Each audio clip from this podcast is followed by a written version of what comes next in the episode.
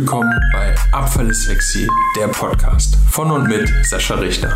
Schön, dass du heute wieder zuhörst. Ich freue mich gerade riesig, weil aktuell ist ja die Black Friday Woche und auch ich habe da zugeschlagen und habe mir unter anderem ein Rode Podcaster Mikrofon gegönnt und da spreche ich jetzt gerade rein, um die Podcast Folgen noch besser zu machen, sogar mit Stativ und Popschutz. und bin sehr gespannt, wie sich das entwickeln wird. Worum soll es heute in dieser Podcast-Folge gehen? Ich war vor kurzem zu Besuch bei meinem ehemaligen Standort in Neustadt an der Weinstraße in Rheinland-Pfalz, wo ich bei Veolia beschäftigt war. Mittlerweile kein Veolia-Betrieb mehr. Und da habe ich gedacht, erzähle ich einfach ein bisschen ganz locker aus der Hüfte heraus, was, wie das damals äh, dazu gekommen ist, was ich da so gemacht habe, was ich lernen durfte, was für Herausforderungen es gab und vor allen Dingen, was ich aus dem Besuch mitgenommen habe. Deswegen viel Spaß. Es sind sehr äh, operative Themen und ich freue mich, wenn ich dir ein paar Sachen mitgeben kann, die dich vielleicht inspirieren oder die dazu, dafür sorgen, dass du Prozesse bei dir im Unternehmen optimierst. Wir werden sehen. Also es war 2016, wo ich dort angefangen habe. Da ich hatte meinen, also meinen Meister gemacht äh, in der Fortbildung, war quasi kurz vorm Abschluss und habe dann in äh, alle Himmelsrichtungen damals geschaut, wo es äh, hingehen kann und wollte raus aus dem Schrott. Nicht, weil es da schlecht war, sondern einfach um die, den Meister, der die Kreislauf- und Abfallwirtschaft verkörpert, ein bisschen besser zu verstehen. Und deswegen die Abfallbranche und da bin ich dann letztendlich bei Veolia gelandet. Bin weg vom Ruhrgebiet hin nach Rheinland-Pfalz und durfte dort dann im ersten Step einen alten Hasen als Mentor haben, der mich an die Hand genommen hat und habe mir dann nach und nach bin ich, äh, durfte ich mich frei schwimmen und habe dann nach zwei Jahren den Betrieb eigenverantwortlich übernommen. Wo kamen wir vom Standpunkt her? Der Standort war äh, hochwirtschaftlich defizitär, also das war kein profitables Geschäft aus verschiedensten Gründen, wo man nicht unbedingt jetzt hier drauf eingehen muss. Aber die haben wir dann damals relativ schnell analysiert und mögliche Maßnahmen abgeleitet, um das zu verbessern. Das hat auch relativ gut funktioniert. Es gab ähm, sehr viele strukturelle Themen. Also wenn man mit Fahrpersonal zu tun hat, gibt es da ja einige Regeln zu beachten. Und zum Beispiel alleine schon das Thema TÜV und SP-Prüfung, da gab es keine Struktur dahinter, um das zu überprüfen, dass man nicht mit äh, ungültigen ähm, Plaketten durch die Gegend gefahren ist, beziehungsweise über den TÜV hinaus. Das waren alles so Dinge, die man da vorgefunden hat. Und dementsprechend musste man sehr stark an den Prozessen arbeiten. Das kostet einmal sehr viel Energie, aber wenn dann der Prozess einmal eingegossen ist, dann funktioniert das auch in der Regel sehr reibungslos. Das waren die einen Themen. Die anderen Themen waren natürlich Kunden, die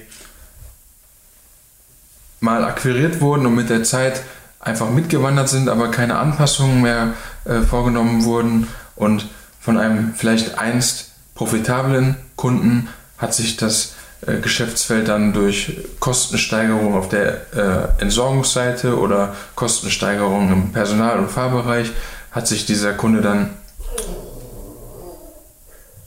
das war der Hund, vielleicht vereinzelt ins Negative gedreht und auch das muss dann natürlich analysiert werden. Gerade bei 5000 Kunden muss man da dementsprechend dann Zeit und Müße reinstecken, aber das rentiert sich dann relativ schnell.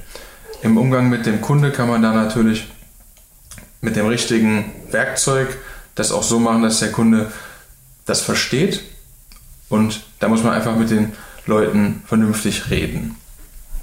Das nächste war natürlich ein, ein, relativ alter Bestand an Fahrzeugen, wo Reparaturkosten immer mehr wurden. Das hat äh, natürlich dafür geführt, dazu geführt, dass auch dort mit Ersatzfahrzeugen, mit neueren Fahrzeugen die Reparaturkosten reduziert wurden und somit das Ergebnis nachhaltig besser optimiert werden konnte. Andere Themen waren ja, KPIs. Ähm, man muss natürlich bei solchen Momenten schauen, was habe ich denn für Personal, was drehe ich, welches Personal brauche ich, kann ich Personal vielleicht an anderer Stelle besser optimieren. Gerade wenn man ein, ein Netzwerk hat, wo mehrere Standorte sind, kann man vielleicht durch Vertauschen von Mitarbeitern, also von Umsätzen, von einzelnen Standpunkten, den Mitarbeiter vielleicht sogar etwas Gutes tun, eine Art Beförderung oder vielleicht die Reduzierung der Wegstrecke zur Arbeit, aber gleichzeitig fürs Unternehmen ein profitables Geschäftssystem aufbauen. Es gab auch einige Probleme, was das Thema Akzeptanz der Betriebsführung anging. Gerade am Anfang war das doch ein Riesenhindernis und wenn du so einen Standort sanieren musst oder optimieren musst, dann ist es natürlich am Anfang bist du erstmal der Feind. Aber wir sind ja dann in dem Fall der Anwalt der Kapitalseite. Und da gab es viele Hürden, die es zu nehmen galt. Wir hatten einen Betriebsrat, der da sehr stark organisiert war. Und wenn man dann, es hat sehr viel Zeit und Kraft gebraucht, aber hinterher war es so, dass man alles gemeinsam und partnerschaftlich gelöst hat. Ähm, wir mussten natürlich auch Mitarbeiter freisetzen, heißt kündigen, das gehört auch dazu. Aber das, das ist halt die Rolle der Führungskraft in dem Moment. Und am Ende, wenn einzelne Mitarbeiter nicht mehr ins Unternehmen passen, sorgt man aber so dafür, dass die anderen 30 Kühlschränke weiter gefüllt werden. Wir haben zum Schluss dann eine, einen unheimlichen Spirit im Team gehabt. Wir haben eine, eine Mentalität aufgebaut, wo man verstanden hat, der eine tut es für den anderen. Und wir haben zum Beispiel von Veolia eine äh, Safety-Woche gehabt. Da gab es so einen Safety-Truck, wo es rund um die, das Thema Arbeitssicherheit ging. Da haben wir, das war total spannend. Den Tag haben wir nur einen halben Tag den Betrieb offen gehalten und den Rest des Tages gab es dann bezahlt äh, diese Veranschaulichung im Sinne des Truckes. Der kam, wurde aufgebaut. Total sehenswerter LKW mit 3D-Brille, mit einem LKW-Simulator, wo man dann mit verschiedenen Teams in verschiedenen Größen gewisse Stationen durchgearbeitet hat, um einfach das Thema der Arbeitssicherheit weiter nach vorne zu bringen. Und das ist dann schön, wenn man sieht, dass die Leute einfach mitgenommen werden können und sich selber da auch einbringen. Es war so, der Standort war dann relativ schnell nach 12, 16 Monaten in einem konstanten, gut profitablen äh, Ergebnisbereich. Und was ich da auch verstanden habe, ist, wenn du die Mitarbeiter mitnimmst und sie darüber informierst, dann schätzen sie das noch viel mehr, weil natürlich ist das ja eine Gemeinschaftsarbeit. Also das ist nicht so, dass einer da hinkommt und das löst, sondern äh, ist er vielleicht der Initiator, aber gemeinsam mit dem Kollegium schafft man das. Und wenn die Leute dann sehen, ah, ich muss jetzt zehn Stunden äh, arbeiten oder ich muss jetzt eine Stunde länger arbeiten als sonst, dann gefällt einem das nicht. Aber am Ende weiß man, wofür man es getan hat. Aber wie soll der es wissen, wenn es nicht kommuniziert wurde? Und so habe ich das dann gemacht, dass wir Betriebsversammlungen einmal im Quartal in der Regel äh, eingeberufen haben, wo ich die Ergebnisse grob an die Wand geschmissen habe, in den einzelnen Bereichen habe gezeigt, wo sind wir stark, wo haben welche Maßnahmen was gebracht. Also, dass die auch sehen, ah, okay, das und das haben wir gemacht, das hat die und die Wirkung gehabt. Super. Ne? Und natürlich, es kann immer sein, dass du jemanden hast, der sagt, ja, wir haben ja so und so viel Ergebnis gemacht. Dann brauche ich mich ja jetzt hier nicht mehr anstrengen. Ja, kann passieren. Aber natürlich ähm, ist das dann auch Sache der Art und Weise, wie du es vermittelst und welche Zielsetzung du hast und wie du die Leute einbindest, dass du solche Dinge direkt im Keim erstickst. Also, das waren im Prinzip so die, die Themen, die ich damals, die mich da bewegt haben. Die Spanne war natürlich über vier Jahre recht lang. Es gab Höhen und Tiefen. Wir haben sogar einen kleinen Nebenstandort schließen müssen. Das sind natürlich Dinge, die, die sind nicht optimal, aber es war zu dem Zeitpunkt die richtige, die richtige Entscheidung und vor dem Hintergrund musste man sich auch von Mitarbeitern trennen. Hat aber im gleichen Atemzug dafür gesorgt, dass man in dem Hauptstandort, wo wir waren, nochmal deutlich profitabler unterwegs waren und vor allen Dingen die Effektivität, die Produktivität vom Betrieb. Noch einmal deutlich verbessert haben können. was sind jetzt die Learnings gewesen aus meinem Besuch dort vor Ort? Es ist aktuell so, dass es da keine Vollzeit-Führungskraft gibt. Und das hat dafür gesorgt, dass gewisse Dinge, die damals glasklar waren, sich doch wieder verselbstständigt haben. Und das zeigt mir, es gibt diesen Spruch, du bekommst, was du duldest. Und das zeigt sich im operativen Geschäft immer wieder.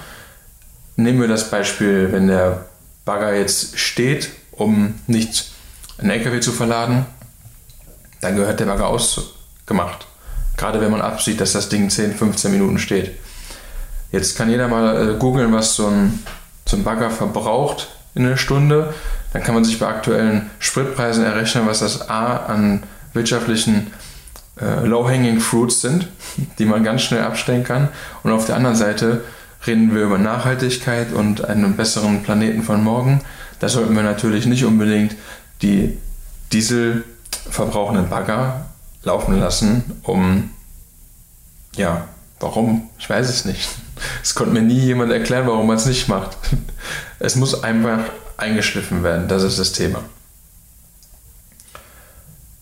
Was auch noch so ein Learning war, es gab viele, die damals schon gesagt haben, ja, bei Veolia schon, ähm, das und das ist nicht super und das und das ist nicht super. Und hinterher, wenn man jetzt das eine mal verloren hat und das andere dann wieder mitbekommt, dann sieht man, oh, das, die Wiese drüben ist gar nicht grüner als hier.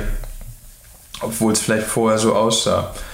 Und deswegen kann das vielleicht auch noch einmal eine Inspiration sein, dass man gewisse Dinge noch einmal überdenkt und versucht von oben drauf zu schauen und zu sagen, was schätze ich denn gerade an der Situation und was habe ich selber in der Hand, die Sache besser zu machen.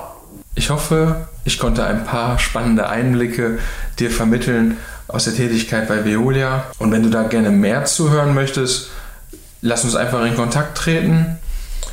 Ich werde sicherlich in einer der nächsten Folgen immer mal wieder ein paar Sachen daraus einfließen, äh, also aus den Erfahrungen heraus da einfließen lassen, weil das natürlich ein Stück weit ja auch ich bin, meine Erfahrung. In diesem Sinne, ich hoffe, du hattest eine schöne Podcast-Folge. Es waren ein paar Sachen dabei, die dich interessiert haben. Und das Angebot steht. Wenn du mehr dazu erfahren willst, nimm gerne Kontakt mit mir auf. Bis dahin wünsche ich dir alles Gute und bis zur nächsten Folge. Dein Sascha Richter.